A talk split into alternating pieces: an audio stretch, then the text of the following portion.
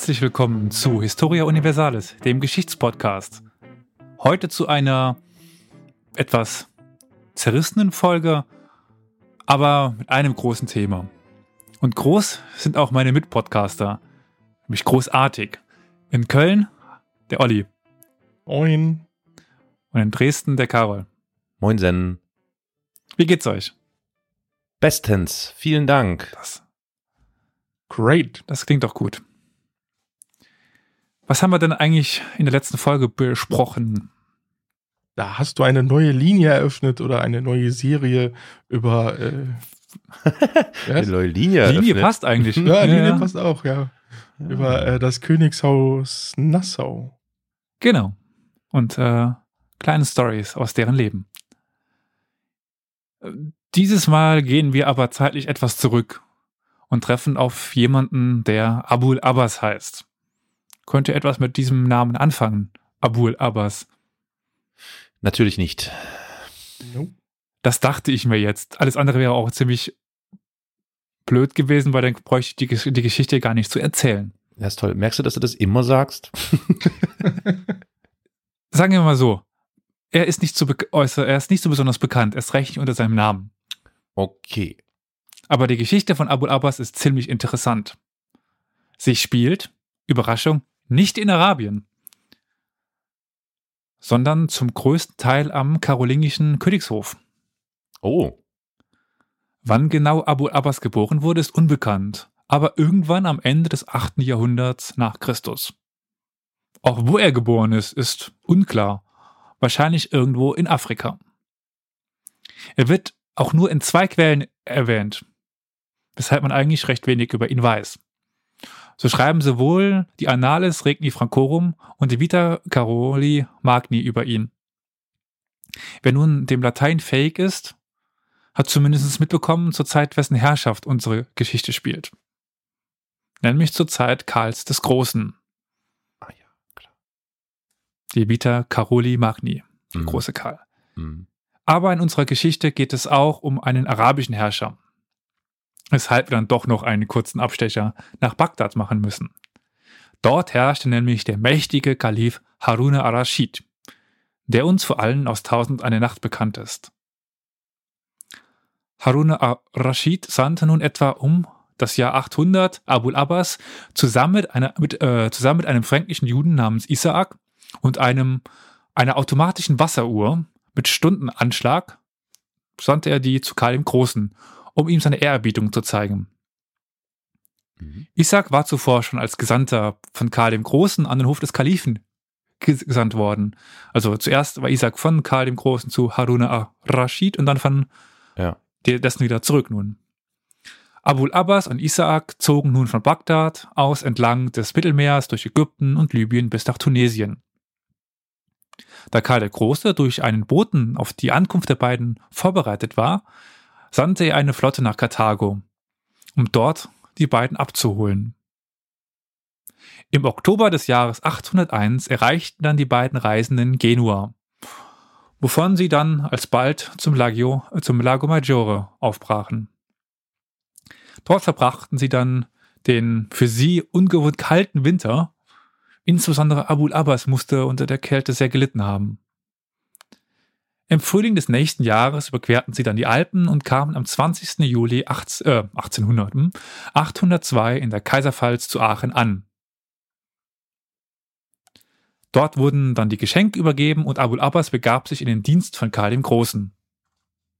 Er begleitete diesen die nächste Zeit überall hin und wurde dann durch den frisch ausgerufenen Kaiser, also Karl der Große ist ja äh, Weihnachten 800 zum Kaiser gekrönt worden, Mhm. wie eine Art Statussymbol verwendet. Mhm. Doch 810 brach Karl der Große auf einen Kriegszug gegen die Wikinger auf. An seiner Seite wie immer Abul Abbas. Doch nachdem das Heer den Rhein überquert hatte, verstarb Abul Abbas relativ plötzlich bei Lippenham, nahe dem heutigen Wesel am Unterrhein. Todesursache könnte eine Lungenentzündung gewesen sein, da Abul Abbas nicht an die Kälte und das Wetter gewöhnt war und erst recht nicht an das kalte Wasser des Rheins. Aber ihr fragt euch doch jetzt, was das Besondere an Abul Abbas gewesen war, nicht wahr? Ja, wir fragen uns, was das Besondere an Abu Abbas gewesen sein könnte. Hm, Lasst vielleicht mal eure Fantasie spielen. Was, wa- was könnte das Besondere an Abul Abbas gewesen sein, dem, der aus Afrika stammt und ja. Also ich würde als erstes einmal tippen, dass er sicher einen guten Einblick in ähm, andere Regionen hat, beziehungsweise ganz konkret natürlich auch in den Raum, aus dem er kam. Das mag so sein, das war aber die Kommunikation war schwierig. Hm, Ja gut. Was die Kommunikation war schwierig. Mhm. Oh, okay, okay. Ähm, was könnte es denn noch gewesen sein? War die frühe Zeit des Islam, oder? Wird es damit zusammenhängen? Ah, Mit, mit Glauben hat es nichts zu, zu tun. Aber Ah, okay. Wissenschaft vielleicht? Und, Nein. Und, äh, Sagen wir mal so, vor, bevor wir auf Aufnahme ge gedrückt haben, habe ich euch schon einen kleinen Tipp gegeben. Äh, Bitte, ich ja, willkommen hier im Demenz-Podcast. Abul Abbas war nämlich kein Mensch. Hä? Was? Wie? Abul Kein Abbas war ein Elefant. Ach. Und der erste Hä? bekannte Elefant nördlich der Alpen. Ach nee, komm. Töre. Wie, warte mal, was hast du denn gesagt am Anfang, als das Mikro noch, also. Moment, das Ich kann doch einmal- nicht sein. Ich habe einmal Töre ge- gemacht, kurz. Ach Der Hannibal ist doch über die, die Terrain. Ja, nördlich der Alpen. Hannibal ist nicht nördlich der Alpen ge gewesen, sondern westlich der Alpen. Ach so, ja, gut. Ach so, wir reden er musste über einen die Alpen. Äh, ne? Okay, alles klar, Leute. Sieben Minuten. Vielen Dank fürs Zuhören. okay. Das ist quasi das Pendant zu dem Elefanten, der in Wuppertal aus der Seilbahn gefallen ist. Was? Das musst du uns was äh, das- erzählen. Das ist die nächste Folge von Historia Universalis. Genau. Wir machen eine neue. Reihe auf über Elefanten in der Geschichte. ja, nee, kennt er nicht die Story, oder was? Nee? Nee. Äh, ja, also ja, es müsste Wuppertal gewesen sein. Genau, da gibt's ja diese, diese, diese Schwebebahn, ne? Also, nee, heißt es doch, nee, Seilbahn. Und ähm, man hat versucht, einen Elefanten aus einem Zirkus von dem unteren Stadtteil in den oberen Stadtteil zu bringen und das mittels Seilbahn. Das Problem ist nur, dass während der Fahrt nach oben tatsächlich irgendwie, oder vielleicht war sie auch die ganze Zeit offen, weil das uns nicht reingepasst hätte anders, ja, der arme Elefant tatsächlich aus der Bahn gestürzt ist. Äh, äh, ich weiß nicht, wie hoch oder wie tief der Sturz war. Er hat sich dann auch ziemlich verletzt irgendwie, hat er sich Beine gebrochen, keine Ahnung, aber sie haben ihn irgendwie auch wieder heil gemacht und gepflegt und so. Aber das ist die Geschichte vom Elefanten, der in Wuppertal aus der Seilbahn fiel. Müsst ihr mal googeln, liebe Zuhörerinnen und Zuhörer und auch äh, ihr, liebe Mitpodcaster. So, Aber Elias zurück zu- Elefant ist tot, deiner äh, hat überlebt. Vielen Dank für die beiden Geschichten. Genau. Und damit ist die Reihe über die Elefanten zu Ende. Ja. Tschüss. Nee, Gut, muss aber weitergehen. Ja, ein bisschen geht's noch weiter bei Abul Abbas. Und es kommt auch noch was anderes. Wie gesagt, heute ist eine etwas zerrissene Gut. Folge. Okay. Dann, ich habe ja schon erwähnt, die Quellenlage ist nicht so bes- besonders. Es gibt eigentlich nur die zwei.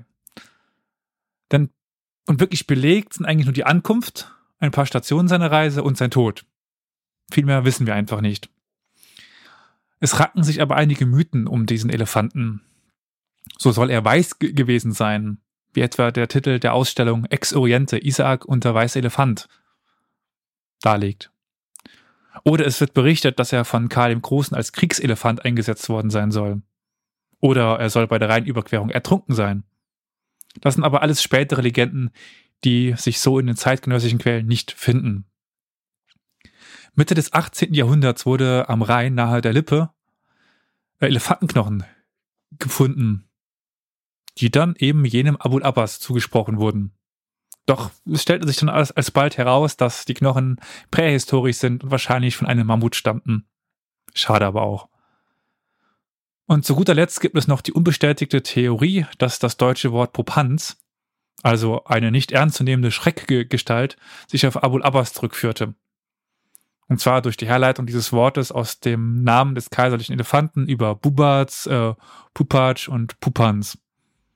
Das ist allerdings etymologisch nicht belegt. Abul Abbas Aufenthalt nördlich der Alpen war, wie es scheint, zu kurz, um ein bleibendes Abbild von ihm zu liefern.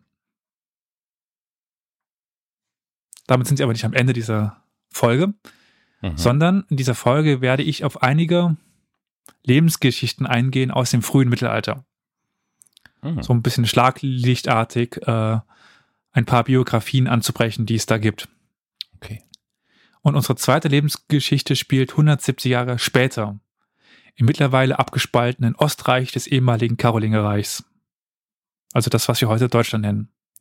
Dort herrschte Otto II., auch bekannt als Otto der Rote, Sohn des berühmten Otto des Großen.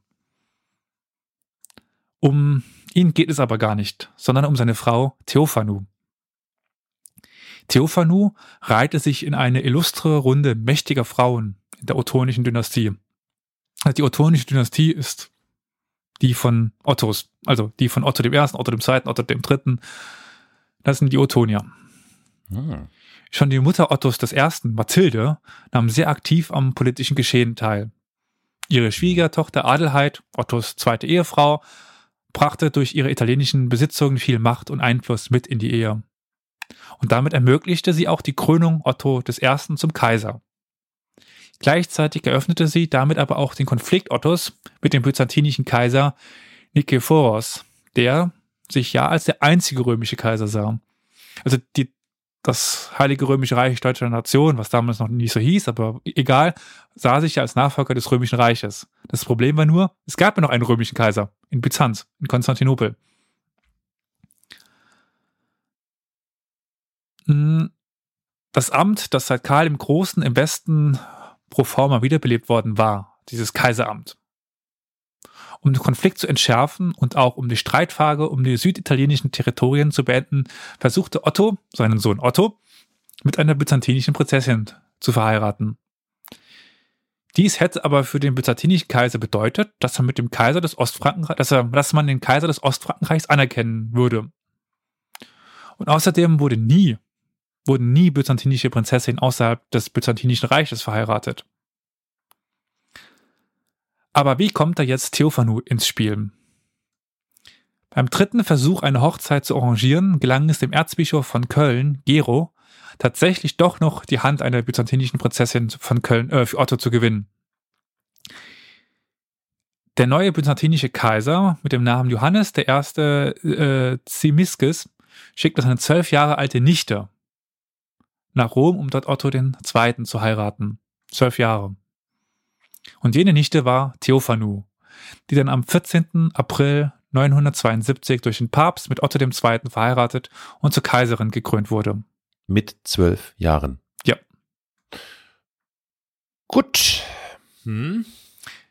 Der ottonische Hof war beeindruckt von der neuen Kaiserin, die prachtvolle Gewänder trug und eine große Gefolgschaft mitbrachte.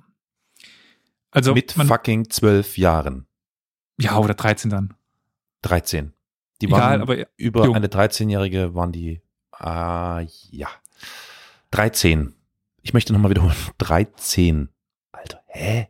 Ja, das war doch auch nicht Mann. unüblich, oder? Ich Ja. weiß, aber es ist trotzdem, es ist unvorstellbar. Ach, es ist einfach, hä? Sorry. um auch mal klarzumachen, wieso die Menschen so beeindruckt von ihr, ihr waren. Also in das, was wir heute Deutschland nennen, gab es einen Wanderkönig, der von Pfalz zu, zur Pfalz reiste, einfache Kleidung trug, kaum Luxus kannte und an einem Feuer saß und irgendwie einfaches Essen zu sich ge genommen hat. Also ein Die- cooler Dude. Den Luxus, den die Byzantiner hatten, kannten sie gar nicht. Ah, ja, okay. Okay. Also Ja. in Purpur gekleidete Kaiser, die ja mit Hm. äh, besonderen Sachen aßen. Hm? Hm. Spätere Chronisten kritisierten deswegen hauptsächlich ihre Dekadenz. Sie bestand angeblich darauf, nur mit Gabel zu essen, statt mit den Fingern und badete sogar täglich. Das ist ja nicht zu fassen. Ja, kann man sich das vorstellen? Nee. Ihr neues Leben war nun aber nicht mehr von Prunk und Glanz geprägt. Wie ich schon erwähnte, war, der Ost, war das Ostenfrankenreich nicht besonders reich und Otto II. regierte wie seine Vorgänger als Wanderkönig vom Sattel aus und zog von Pfalz zu Pfalz. Und Theophanu begleitete ihn fast überall hin, wie ihre Präsenz in den Urkunden von Otto II. nachweisen. Also in den mittelalterlichen Urkunden steht immer unten, wer anwesend ist. Und da steht dann auch Theophanu. Mhm. Und auf diesen Reisen brachte sie auch ihre Kinder zur Welt. Unter anderem Otto III. Wie alt wird sie da gewesen sein? Ich habe es nicht nachgeschaut, wie alt sie, also wann Otto der Dritte ge geboren Okay. worden ist. Okay, gut. Aber 16, 17, Hm. Gut. Ja, Das ist ja okay. Gut, okay. ja, heutzutage nicht mehr. Damals relativ normal. Ja, ja, nee, nee, ich weiß schon, ja. Aber Otto II. verstarb schon im Jahre 983 im Alter von 28 Jahren. Und der noch dreijährige Otto III. wurde in Aachen zum König gekrönt. Jetzt wurde aber noch ein Vormund für den minderjährigen König gesucht. Die Mutter Ottos II., Adelheid, und Theophanu befanden sich beide zu dieser Zeit in Italien. Im Reich versuchte daraufhin der Cousin Ottos mit dem Namen Heinrich der Zenker die Vormundschaft zu übernehmen. Aber scheinbar strebte er nach mehr, weshalb die Reichsfürsten die Vormundschaft an die beiden Frauen übergaben. Insbesondere Theophanu tat sich dann in den nächsten Jahren als starke Herrscherin hervor. Ein Ausspruch aus dieser Zeit ist uns überliefert, in dem es heißt, dass Theophanu wie ein Mann regiert haben soll. Es finden sich dann auch einige Urkunden von ihr, wo sie mit Theophanus Imperator genannt wird. Das ist die männliche Form des la- lateinischen Wortes für, für Kaiser. Also sie wurde als sehr mächtig angesehen. Hm. Hm. 991 verstirbt sie dann aber in Nijmegen noch vor dem Ende der Regentschaft für Otto III. Sie war sicherlich einer der mächtigsten Frauen am Übergang vom frühen zum hohen Mittelalter und äh, begründet eine Reihe von mächtigen Frauen, die sich auch an der Politik beteiligten, ganz offen. Ist nicht direkt von ihr abstammend, aber auch im Westfrankenreich gab es schon einige mächtige Königinnen Mhm. und im Ostfrankenreich. Ein paar Jahrzehnte vor ihr war im spanischen, ich weiß nicht, wie man das ausspricht, Jaén, Jaén. Hm. Naja, auf jeden Fall Hm. 910 ein Junge geboren worden.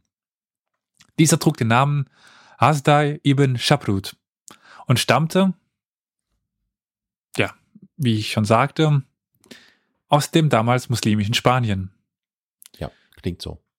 Schon in jungen Jahren lernte er Hebräisch, Arabisch, Latein und das sich gerade entwickelnde Romanisch-Kastilisch. Also das, der Vorgänger vom Spanischen. Des Weiteren studierte er den Talmud, den arabischen Literaturstil und vieles mehr. Er war ein sehr gebildeter junger Mann. Besonders auf dem Gebiet der Medizin und der Pharmazie galt er als sehr bewandert. Durch dieses Wissen gelangte er dann an den Hof von Cordoba, wo er von Abd al-Rahman II. zum Leiter der Zollbehörde ernannt wurde. Und auch bei dessen Nachfolger Al-Hakim II. konnte Ibn Shaprut sich am Hof behaupten. Zu dieser Zeit war er auch mit den Gesandtschaften ins Byzantinische Reich betraut worden. Es entwickelte sich, auch durch Ibn Shaprut gefördert, gute Beziehungen zwischen dem Basileus in Konstantinopel und dem Kalifen in Cordoba. 950 erreichte er dann ein besonderes byzantinisches Geschenk, den Kalifenhof. Und zwar das im ersten Jahrhundert verfasste Traktat de Materia Medica. Diese ent, dieses enthielt eine Zusammenstellung des medizinischen und pharmakologischen Wissens des klassischen Griechenlands und Beschreibung der Anwendung von etwa 1000 Arzneimittel. Aber das Buch war auf Griechisch. Und in ganz Andalus, also dem muslimischen Spanien, fand sich keiner, der des Griechischen mächtig war. Damit endet unsere Geschichte aber nicht. Wäre ja auch irgendwie komisch. Stimmt. Der Kalif erbat daraufhin 951 vom byzantinischen Kaiser einen Übersetzer für das Griechische. Und ein Jahr später traf dann der Mönch Nikolaus in Cordoba ein und arbeitete rund zehn Jahre an der Übersetzung des Traktates ins Arabische. Doch da der Mönch wiederum kein Arabisch konnte, musste ihm jemand zur Seite stehen. Und das war ihm Shaprut. Und durch diese Übersetzung gelangte unheimlich viel antikes medizinisches Wissen nach Spanien und dann auch später nach, Eu nach Europa. Es sollten noch äh, viele wichtige Übersetzungen, wichtige Autoren folgen, die heute teilweise nur über die arabische Übersetzung uns noch bekannt sind. Durch diese Übersetzungstätigkeit entwickelte sich später der Begriff der Übersetzungsschule von Toledo, als nach der kastilischen Eroberung von Toledo die wertvolle Bibliothek der Stadt wieder ins Lateinische oder Kastilische rückübersetzt wurde. Also Die Araber hatten das Original in Griechisch oder Latein, meistens das Griechische, wurde nach Arabisch übersetzt und jetzt wieder dann ins Latein oder ins Spanische. Mhm. Mhm. Ganz viel Wissen ist uns so überliefert worden überhaupt. Aber Ibn Schapruts Wissendurst war noch nicht gestillt. Durch seine Zeit in Byzanz erfuhr er von den nomadischen Chasaren, die in der russischen Steppe lebten. Diese gehörten dem jüdischen Glauben an. Und es ist bestimmt aufgefallen, dass er des Hebräischen mächtig ist, den Talmud studiert hat. Er war auch Jude. Er war kein äh, Moslem, er war Jude. Und diese Chasaren waren jüdische Nomaden. Mit viel Mühe gelang es ihm schließlich, Kontakt zum Herrscher äh, Khan Josef aufzubauen und sich mit diesem auszutauschen. Und das als Privatmann, nicht im Auftrag des Kalifen. 954 kümmerte er sich dann um eine Gesandtschaft Otto des Ersten, das sind wir wieder bei dem, an die Chassaren und begleitete den Abt Johannes von Gorsa persönlich dorthin. Der Abt schrieb, dass er niemals einem solch feingeistigen Menschen begegnet sei wie ihm Schabrut. Aber auch sein Ruf als Arzt machte ihn über die Grenzen des Kalifats berühmt. Er wurde beispielsweise von dem König Toda von Navarra gerufen, um ihren Enkel Sancho den Ersten den Fetten, der Königin Toda, sorry, um ihren Enkel Sancho den Ersten Fetten, König von Leon, zu, zu behandeln. Diese war nämlich wegen Fettleibigkeit abgesetzt worden. Während der Behandlung von äh, Sancho war er aber auch als Diplomat tätig, indem er Möglichkeiten eines Bündnisses zwischen Leon, Navarra und Cordoba auslotete. Die Behandlung war übrigens scheinbar eine Mischung aus Kräutern und, Überraschung, körperlicher Ertüchtigung. Unter anderem brachte ihm Schabrut den König wohl dazu, einen großen Teil der Reise von Pamplona nach Cordoba zu Fuß zurückzulegen. So kam er schon in Cordoba an, in einem deutlich besseren Zustand. Und zu guter Letzt engagierte er sich noch stark für das Judentum in, An in Al-Andalus und erhielt Kontakte zu jüdischen Gelehrten im ganzen mediterranen Raum und gründete eine Talmudschule in Cordoba. Um 1970 verstarb er aber und war weit über die Grenzen von, von Al-Andalus berühmt und hat eigentlich die, eine jüdische, eine goldene jüdische Zeit begründet. Hm. Sehr umtriebig, sehr umtriebig, meine ja. Klasse. Hm. Und scheint ein sehr intelligenter Mann gewesen zu, zu sein. Hm, hm. Jetzt springen wir aber einige Jahrhunderte in die Zeit vor ihm Schabrut. Okay. Und da ist uns folgende Quellenstelle überliefert.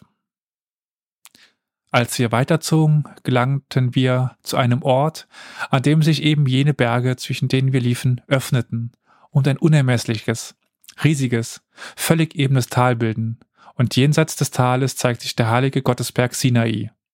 An diesem Ort verrichtete die Reisegruppe, wie es Brauch war, ein Gebet, weil von diesem Ort aus erstmals der Gottesberg gesehen wird. Diese Stelle berichtet über eine Reise nach Jerusalem, in den Jahren 381 bis 384. An sich nichts Außergewöhnliches, oder? Stimmt. Es war zu einer Zeit, als das Heilige Land noch in der Kontrolle von Ostrom war und die Reise dorthin möglich war. Die Gruppe hat rund 5000 Kilometer zurückgelegt, um die wichtigsten Orte des Christentums in Palästina, Ägypten und Mesopotamien zu besuchen. Das Besondere ist aber, dass dieser Bericht von einer Frau niedergeschrieben wurde und für Frauen bestimmt war. Ihr Ziel war es, das Verständnis für die heiligen Texte bei christlichen Frauen zu stärken. So berichtet sie von der Liturgie der Kirche Jerusalems, sie berichtet, sie berichtet von den Lebensweisen der Mönche und beschreibt die Gerüche, Geräusche und die Lebensweisen auf ihrer Reise. Sie ist aber auch stets kritisch und, und hinterfragt alles.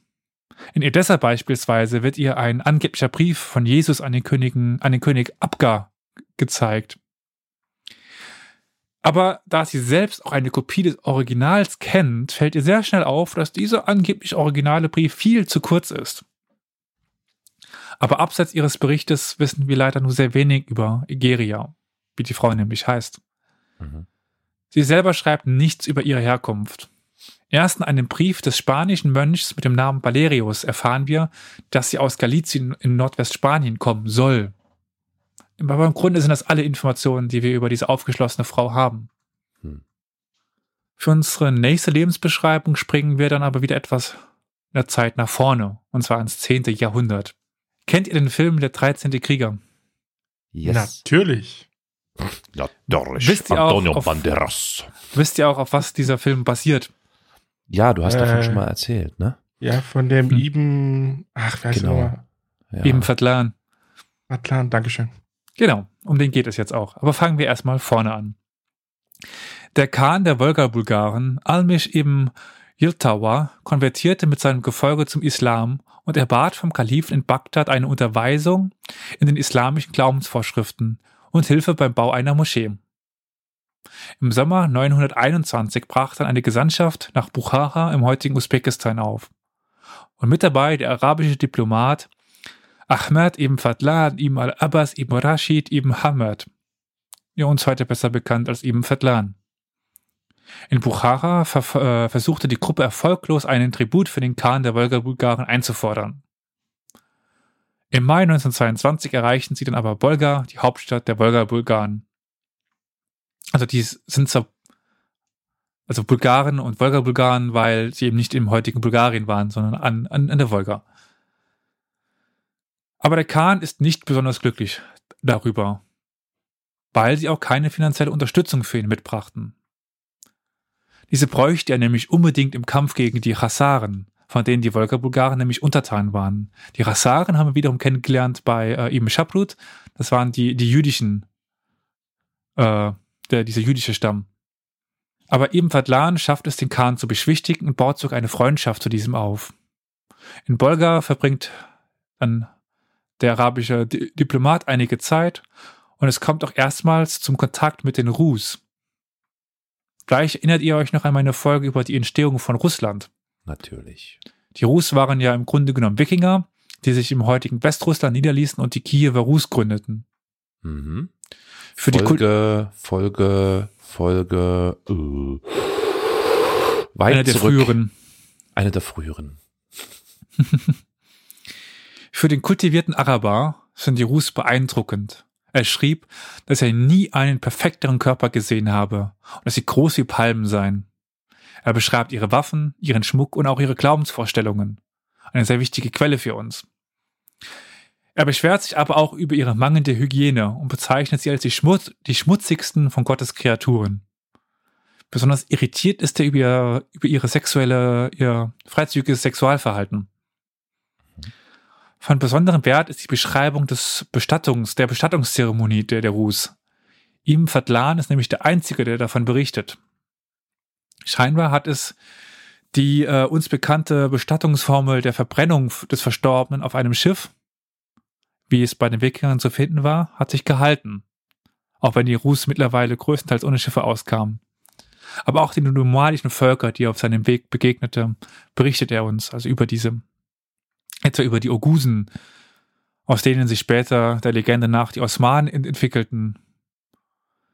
So haben wir dank ihm Fadlan einen zuverlässigen Augenzeugenbericht über die präislamische Kultur der Steppe und Russlands. Mhm.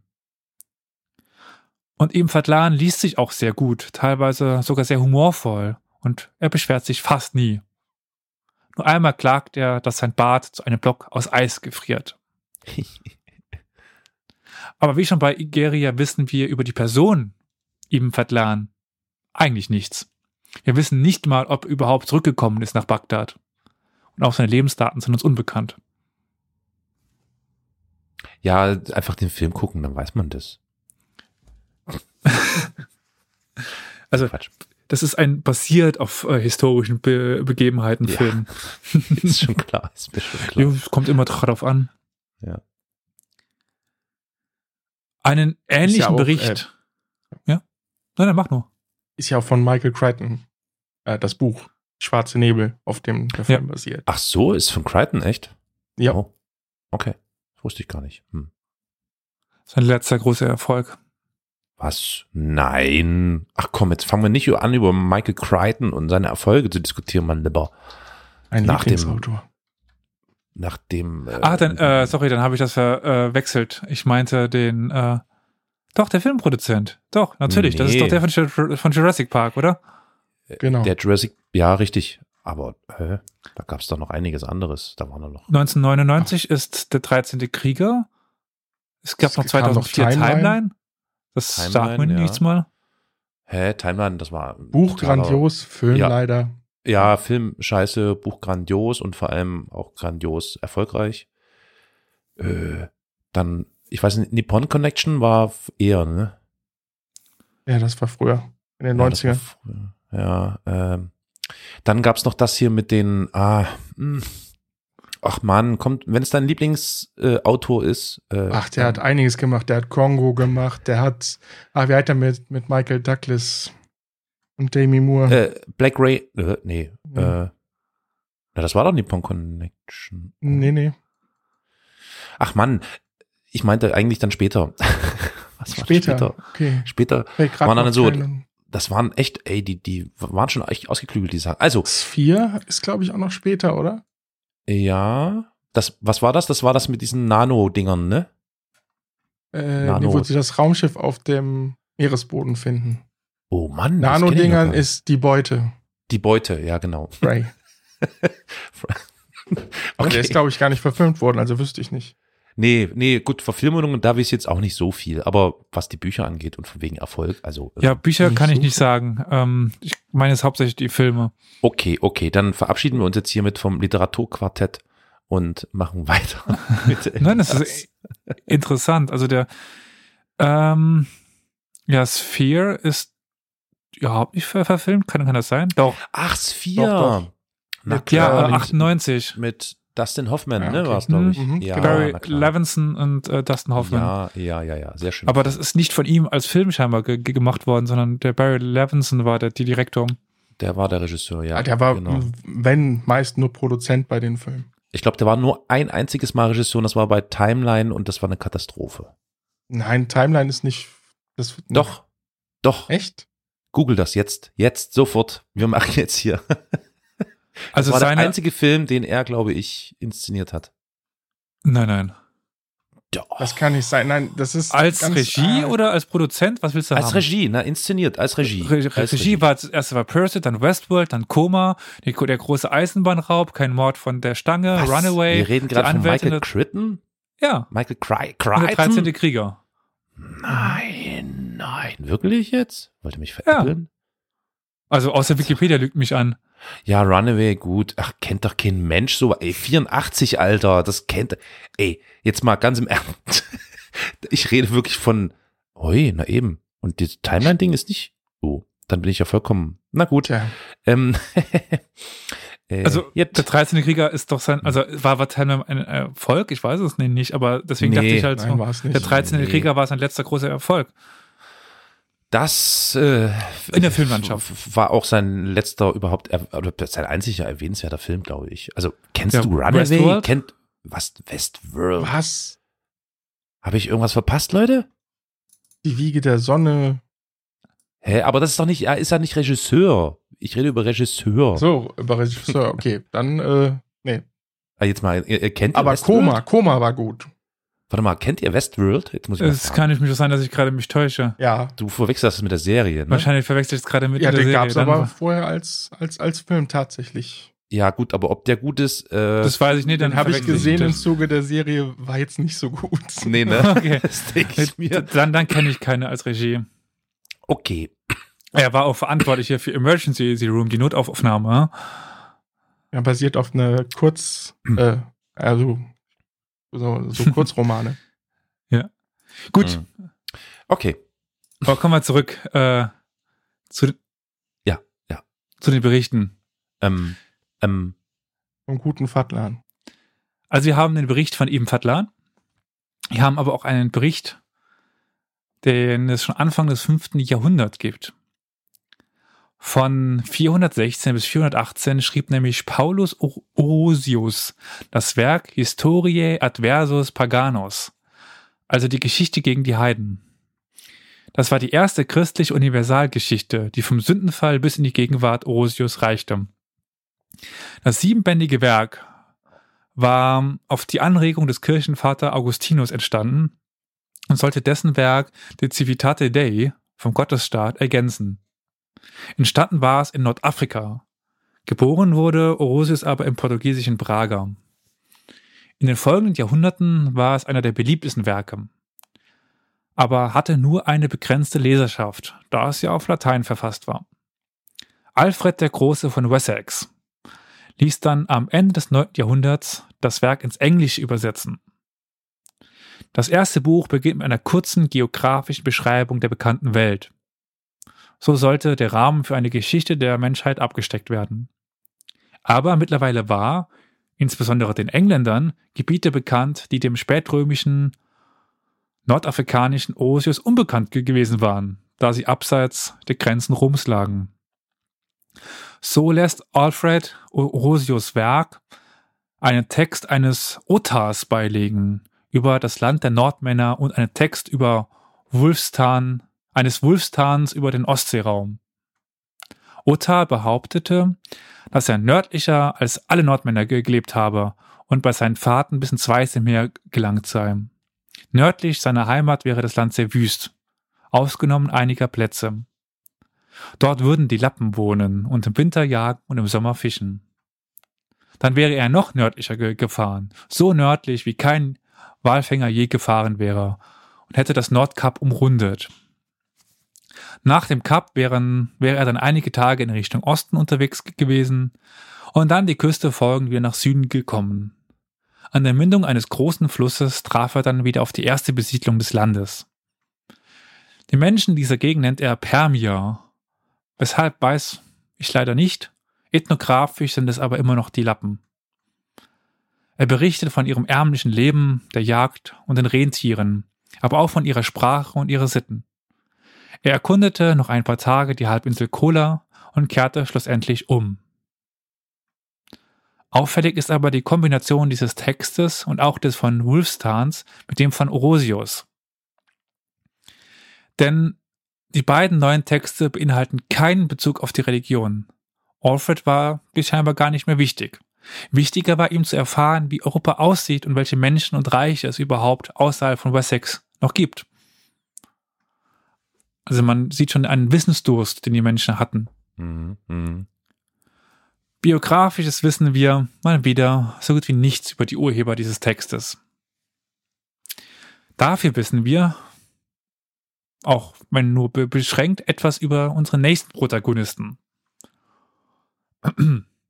Olymp Olympiodorus von Theben. Der stammte, wen überrascht es, aus Theben in Ägypten. Echt? Und er bezeichnet, ja, oh, oh.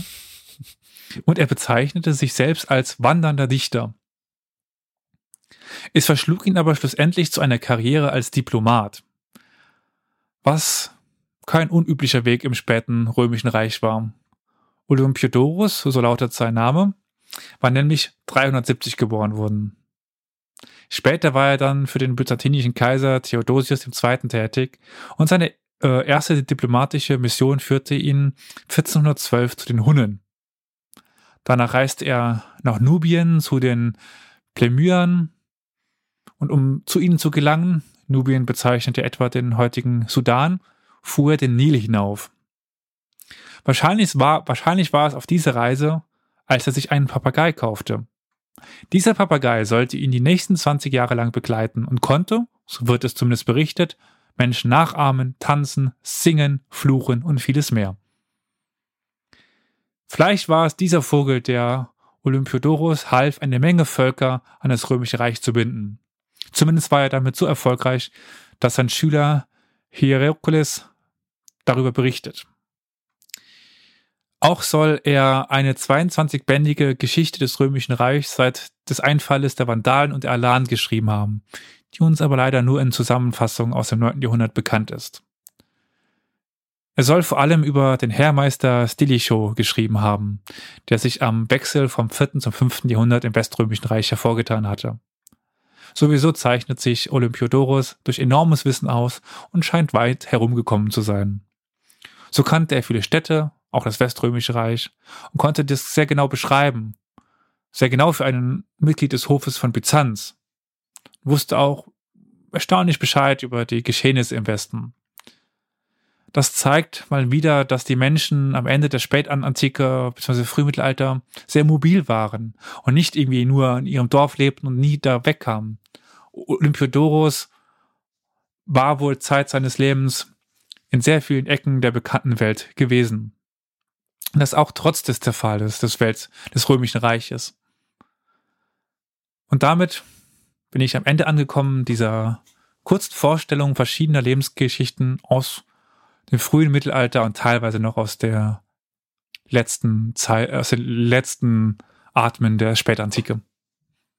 Wie nennen wir denn jetzt diese Folge eigentlich? Lebensgeschichten aus dem frühen Mittelalter? Okay. Gut. Kann man machen. Ja. Check. Check. Ja, vielen Dank. Da hast du ja doch äh, einiges rausgegraben. Also mit dem Elefant. Hm?